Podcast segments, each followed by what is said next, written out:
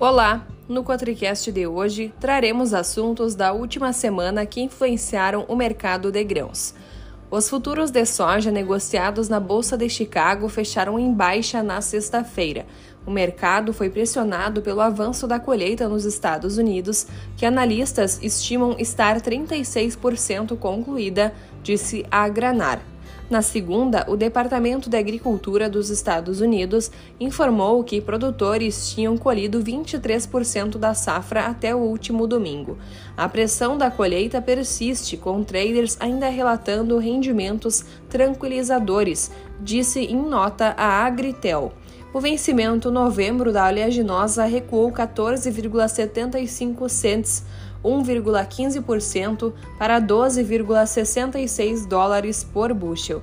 A perspectiva de uma safra recorde no Brasil e a concorrência do país no mercado de exportação também pesaram sobre as cotações. De acordo com estimativa do USDA, o Brasil deverá colher 163 milhões de toneladas e embarcar 97 milhões de toneladas da oleaginosa em 2023-2024.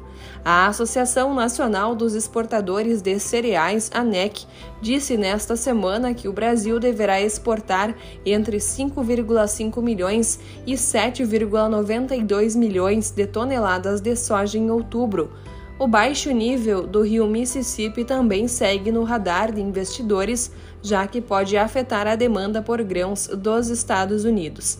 Para compensar o baixo nível da água, os volumes que as barcaças podem transportar caíram cerca de 25%, o que está elevando os custos para produtores justamente na época da colheita de soja e milho.